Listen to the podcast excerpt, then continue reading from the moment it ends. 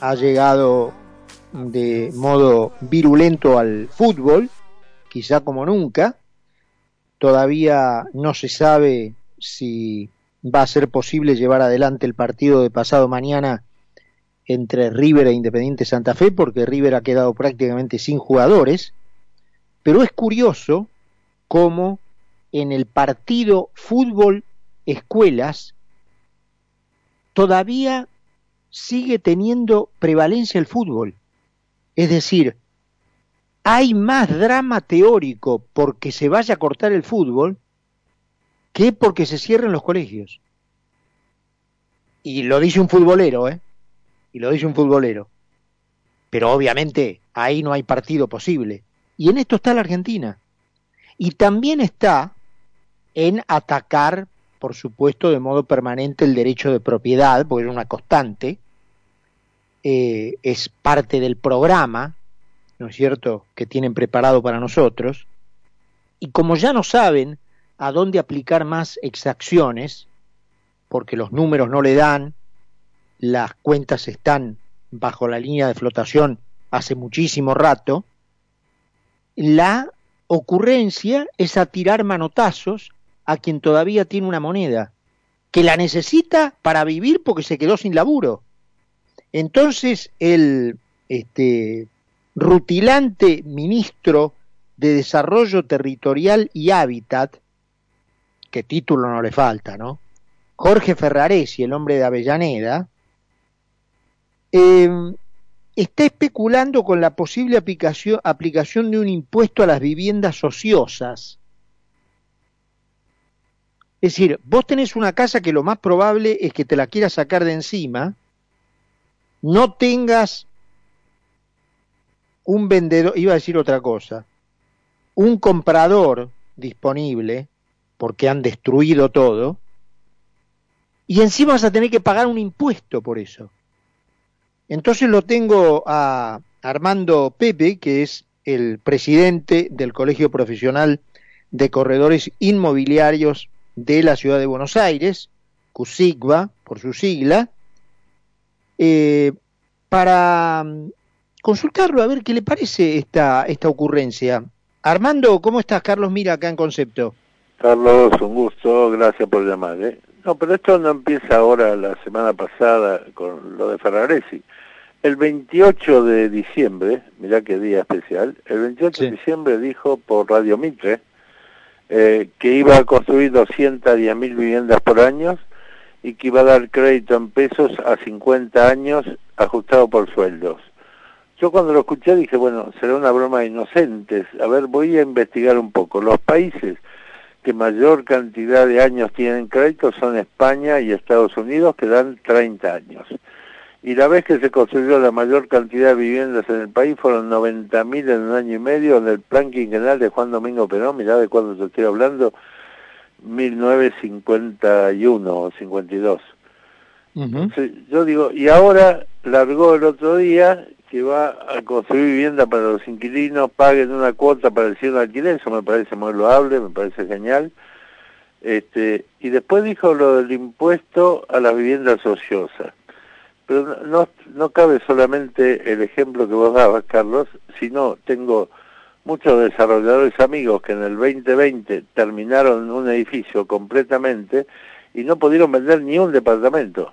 Entonces al tipo ese que invirtió en Argentina, que construyó un edificio, que dio mano de obra para construir un edificio, sea grande, chico o mediano, le van a poner impuesto por haber invertido en el país y tener un departamento desocupado realmente me, me causa gracia, ¿no? Me causa gracia. Nosotros hace desde que asumió el ministro y venimos pedirle, venimos pidiéndole una entrevista con él, eh, nosotros y el Consejo Federal de Colegios Inmobiliarios de todo el país, porque tenemos muchos planes para poder revitalizar el negocio inmobiliario y la construcción, que ya se los entregamos a María Eugenia Bielsa en febrero 2020, que me recibió dos horas y media, muy amable, muy cortés, muy simpática, después no la vi más hasta el día que renunció cuando la vi por televisión. Este, entonces estamos a la espera que Ferraresi nos atienda, ¿no? Y qué, digamos, vamos a, especular, digamos, Armando, eh, de, de, ir adelante no solamente estas ideas, sino este tipo de ideas. ¿Qué puede esperarle, digamos, al inquilino, al que está esperando un departamento, al que está apretado y tiene una vivienda y necesita vender? ¿Qué, de todas estas ideas, ¿qué puede esperarle a esa gente? Que es la gente como nosotros, la gente común, ¿no? Ya, Carlos, sería otra puñalada a los privados y a la seguridad jurídica del país. Fíjate que ya el presidente, yo vengo diciendo ya hace meses, que asesinó la seguridad jurídica con los DNU sobre alquileres. Durante un año congeló los alquileres, prorrogó los contratos, el inquilino que no podía pagar no pagaba. Eso fue un asesinato a la seguridad jurídica. Fíjate que si vos eras garante, supone que yo era un inquilino y vos que sos amigo mío me saliste de garante, me dijiste Armando, pero por dos años porque después va un hijo mío a vivir ahí, no quiero darle en garantía, y te prorrogó la garantía un año el presidente. Es un avance total sobre la propiedad privada. Y después, la ley de alquileres, Carlos, que entró en vigencia el primero de julio de 2020, es otro disparate que desde el primer día, desde antes que se sancione, vos me lo has escuchado decir en todos lados, en todos los medios, eh, por primera vez tenemos una ley totalmente equitativa, porque perjudica a todos al propietario, al constructor, al desarrollador, al inquilino y al corredor inmobiliario. Y sin embargo ahora hay legisladores, diputados nacionales, que votaron esa ley y que están presentando proyectos para que se derogue la ley en su totalidad. Eh, nosotros, desde nuestro colegio, estamos trabajando con el diputado Álvaro González, diputado nacional, solamente pidiendo la modificación de dos artículos de la ley volver a los 24 meses de contrato en vez de los tres años que da esta nueva modificación, sin el índice del Banco Central, que sea un acuerdo de partes el ajuste que tengan los alquileres, como vino siendo hasta ahora y funcionaba perfectamente.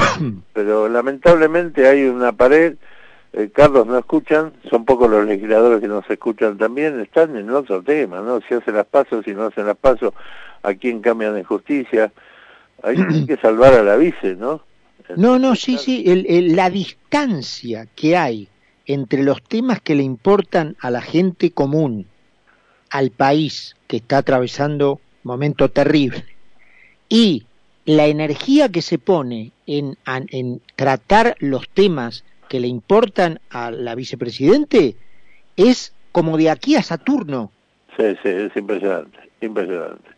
Fíjate que no solamente del orden nacional, ¿no? Nosotros a través del Consejo de Planeamiento Estratégico de la ciudad, nuestro colegio presentó un proyecto para revitalizar el microcentro de la ciudad. El microcentro ha quedado como una ciudad... No, no, no. Mira, estuve, el, estuve eh, antes del fin de semana pasado, el, el, el, jueves. No, no, no, no, no. ¿A qué hora? Y serían las 3, 4 de la tarde. Ah, bueno, a esa hora está lleno de gente agarrar el auto y darte una vuelta después de las seis de la tarde, Carlos, si te querés morir. Es una ciudad abandonada total, muchísima gente durmiendo en la calle, viviendo en la calle. Bueno, hemos presentado un proyecto tomado de lo que se hizo en México, que el downtown de México, en el DF, el Distrito Federal, los grandes edificios de oficinas le dieron posibilidad a los dueños de esos edificios de convertirlo en vivienda, residencia universitaria, en hostel, en oficina, lo, que quieran destinar el edificio. Bueno, estamos trabajando con la gente de planeamiento del gobierno de la ciudad con ese tema. Estamos trabajando, avanzando, eh, colaborando también la Cámara de Desarrolladores, la Asociación de Empresarios de Vivienda. Y la última propuesta que le hemos, llegar, eh, le hemos hecho llegar a la reta fue que está lleno de locales vacíos la ciudad de Buenos Aires, no solamente en microcentro, por todos los barrios. Hay locales vacíos por todos lados, un muestrario de carteles de colegas inmobiliarios. La propuesta nuestra es que cuando se firma un contrato de locación de un local, un nuevo contrato, se inscribe como corresponde, se sigue el contrato, se protocoliza toda la historia y que por tres años no pague ingresos brutos ni ABL. A ver si de una forma podemos revitalizar el comercio, volver a tener fuentes de trabajo para la gente, porque siempre, por más pequeño sea el local, por lo menos un empleado toma, uno, dos, tres, lo que sea. Bueno, eso recién empezó a caminar la semana pasada, vamos a ver qué pasa con la legislatura y con el jefe de gobierno, que también está pensando en, en su tema político nacional, y bueno, están todos en otra cosa, ¿no? Y mientras tanto nosotros los ciudadanos de a pie seguimos sufriendo todos los días. Es que si no vas como la propuesta que explicás, Armando, por el lado impositivo, de sacarle carga a la gente que labura, esto no, esto no tiene salida. No, no tiene. No tiene. Vos sos economista y te doy solamente un dato, Carlos. Del costo final de una vivienda nueva, el 58% son impuestos. Claro. Yo no digo que elimine el 58, elimine un 30. Y construyamos, nosotros le presentamos un plan nacional de construcción de vivienda de interés social hasta 60 metros cuadrados, un sistema de la uruguaya que lo puso Mujica en Uruguay. Increíble, un gobierno totalmente de izquierda y lo siguió el actual presidente y lo mejoró todavía. Construir libre de impuestos, pero acá en Argentina con la obligatoriedad de alquilar por ocho años. Entonces sumaríamos viviendas al, al parque de alquileres, los precios bajarían. En Uruguay no están obligados a alquilar, pero por 10 años, una vez terminado el edificio, el que compró esa unidad no paga absolutamente ningún impuesto. Por 10 años. No, no, pero acá es, a robar, a robar, a robar. Acá habría que poner en todos los lugares, porque vos bien decís que esto es alcance a todas las actividades, dos cajas, dos cajas, una para pagar el producto o el servicio y otra para pagar los impuestos. Entonces el tipo va y paga el servicio o el producto, porque no, nafta, por ejemplo va y paga la nafta. el tipo se está por ir. No, no, no, no, señor. Ahora tiene que ir a la otra caja a pagar los impuestos. Dos cajas separadas. Entonces ahí la gente va a tomar conciencia de lo que le cuesta el producto y de lo que le cuesta el Estado.